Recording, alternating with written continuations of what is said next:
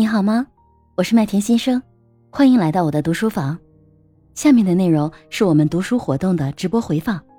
由于版权的原因，我们只保留了大家讨论的部分，欢迎你收听。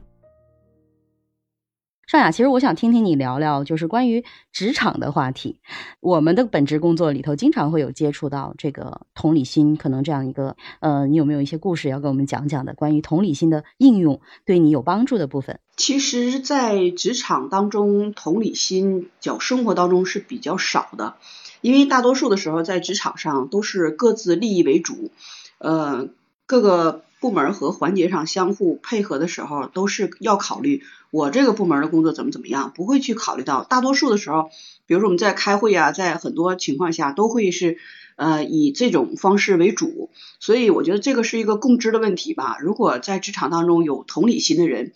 往往就会被称之为是老好人呐，他会比较容易去啊考虑别人的感受怎么怎么样的，然后不去考虑自己。所以我感觉这个某些时候是还比较吃亏的。其实我我在工作当中，我不咱们不讲别人，我讲我自己啊。我自己在工作当中的时候，我自己自认为还是有一定的同理心的人。所以，但是自己会感觉很累啊，因为你大多数都是要考虑别人的感受。这件工作，比如说我们去跟别人去配合，然后能达到一定的那个程度。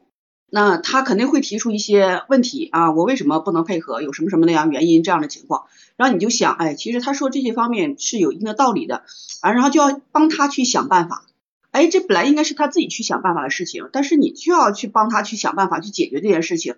无形当中，其实，在某一个阶段嘛，就增加了我自己的那个工作量啊。但是从另外，我觉得任何事情都是有两面性的。这种职场上的同理心呢，就是。呃，负面的一些东西可能是占用了我大量的时间，我需要去考虑他这个工作呃处理不了，那我可能要怎么去协调，怎么去帮他协调别的部门来达成这个这个工作的目目的，呃，而不是让他自己去做这个事情。但从另外一个角度来说的话，我觉得有些事情别人不做，我做了。反而其实实际上从结果来看的话，对我是更有好处的。呃，但因为我之前的工作的职责吧，我的这个岗位比较特殊，它是属于叫后勤岗位嘛，我可以有这个职责和这个权利去协调其他各个部门的事情。那有些人他可能他没有这个统筹或者协调这个部门的职责，那他可能也不会去想这个做这些事情。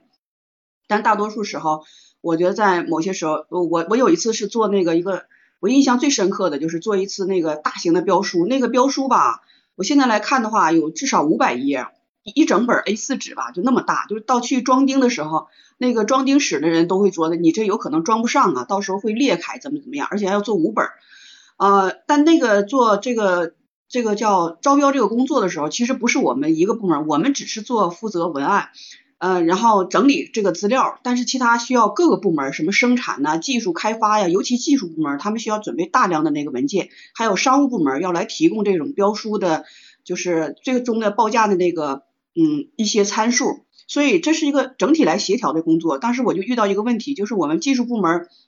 因为我们要做这个招标的时候，有一项技术指标其实是很严格的，而且这种技术指标吧，我们当时是做了那种叫壁垒的，就是为了防止其他的。呃，就除了围标之外的其他的那个竞争公司，我们有一些技术层面的东西要去做，给他们去打破的，他们实现不了。然后这个技术部门的人员呢，他这个负责人他是非常认真的，他说这个情况我们在目前来说的话也是达不到的，我不能这么去写，不能这么去做。从从他的角度来说的话，他可能是想去那个规避一些责任吧，因为这个标书，但实际上也跟他没有什么关系，那是公司行为，也盖章是他，也不用他签字什么的，但是他就因为这个问题一直卡在这儿。我当时呢，就是说也充分考虑到他的这个观点了，嗯，然后怎么去解决？哎，当时其实这个事情困扰了我两天的时间，做标书还特别紧张，怎么办？我既能理解他的说法，我认为他说的是对的，我本身也不认可这件事情，但是我们又要面临的这个叫竞标的那种激烈的这种状态，那怎么办？没办法去协调。然后来的话，我就是找到了他们部门的另外一个技术总工，我跟他协调，我说这个事情咱们可不可以有什么别的办法来去给他再怎么去处理一下？因为那个负责人他肯定是不同意的，从他那个点他就不愿意去配合我。然后我就跟他说，他说哎，他就给我想了一个主意，想了一个办法。然后我拿着他这个主意吧，去跟他那个部门的负责人去解决了这个问题。然后他这个部门负责人他认为，哎，你说这个方法，嗯，也还可以，不违背我的原则，然后也能去把这个事情给圆过去。其实他也不是完全不想配合，只是做技术的人就比较轴一点。然后这件事情因为因为这个问题耽误了两天时间，然后以至于说到后来的时候，我们做标书最后一天都到后半夜两点多钟了，我才把这个完整的标书去拿到那个就是专门做标书的那个封印公司去把这个事情给做了。然后第二天早晨一早上七点钟不到，我们就要拿这个，相当于说那天晚上都没怎么睡觉。但是这件事情啊，我觉得从同理心这个角度，我确实是做到了，就是考虑到这个职场的同理心，理解这个人的事情。但是从工作的目标和结果来说的话，我我觉得真的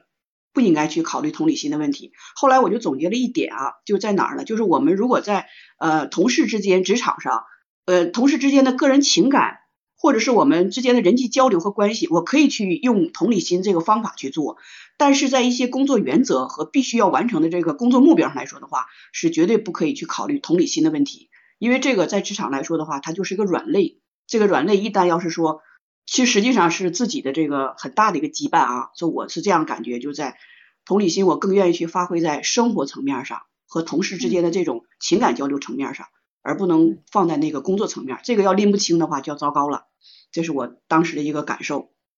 我觉得尚雅教练刚刚讲的这个案例是一个非常好的案例。如果大家觉得就是这个案例可能有机会在你职场中也会出现啊，或者是说你就是因为那个同情心泛滥，然后让自己身上背了很多的工作的人，邀请你们把掌声送给尚雅教练啊，然后也心疼一下那些职场的老好人。那其实我自己认为，如果是说真的是因为同情心泛滥，然后呢，莫名其妙的背了很多自己不应该背的呃任务的时候，我觉得有两个方面。第一个方面就是自己，我们自己有同理心，能够善于去理解他人，这个当然是好的。但是在职场中，你有你自己的本职工作。如果你善于助人，那你自己有没有机会因为帮助别人而导致你自己的工作有没有完成？你自己知不知道自己的工作目标是什么？那在这个角度来讲的话，那肯定还是要先人后己的，就是要先把自己的工作做完，再去配合别人。当然，如果是说在其他的这种一个团队共同配合的，像刚才尚雅讲的这种一个招标书。呃，是需要几个部门共同去配合，然后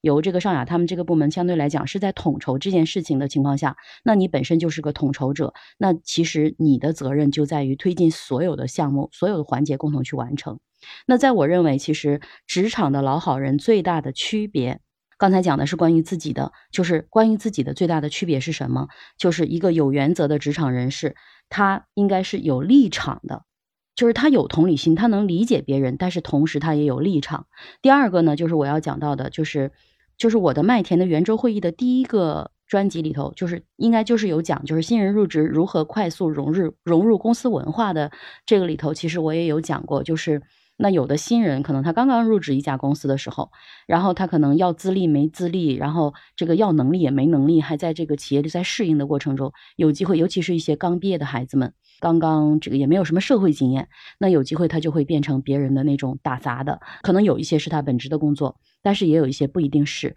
那其实这种时候就是他要学会如何去保护自己，如何去区分哪些工作自己要去配合，哪些工作自己有机会要有技巧的去拒绝。时间关系，我就不在这里展开特别多。如果大家感兴趣，可以去里面去听一听，有一些姐姐的故事。当然，其实刚才尚雅还讲到另外一个点，就是当我同情心泛滥，别人一说这个事儿，我就帮他干了；一说那个事儿，我就帮他干了。我又想到了我的那个专辑里还有一一集，就叫那些职场中的甩锅时刻。然后当时我们的那个嘉宾他叫眼镜子坨坨，他就给我们讲了背锅侠，他就讲了那些甩锅人的这个特征。然后比如说他就会示弱，他就会说：“哎。”我这个也不会啊，我这个也不懂啊，然后我这个也不知道啊，然后你能不能帮帮我呀？这个表面是这样，如果你就是侠义在心，是吧？一下子把这个工作揽在身上了，那有什么样的可能性呢？一旦这个事情他做得好，那不一定跟你有关系。但是如果他做的不好，这个锅分分钟就可以甩给你。那我们在职场中一定要清醒的，能够去认识到，尤其是一些小哥哥啊，不要被一些糖衣炮弹迷失了眼睛。别人两句软话把你哄得开开心心，但是有机会，这个事情一旦没做好，有机会就甩锅甩到你头上，他就可能会说：“哎呀，我自己也不了解呀。”那这个事情是谁谁谁给我出的主意？是他让我这么干的。这个活儿可能你干了，或者是主意你出了，但是最终出的结果有机会还要你来承担。所以，其实，在职场中，我们要学会能够去保护自己，去区分，呃，第一，自己的工作的职责。范围是什么，自己工作的目标是什么。第二个也去区分，就是哪些时候你要去应用同理心，哪些时候要把你这个爱心泛滥，把你这个泛滥的呢要收一收。其实这个是一个度，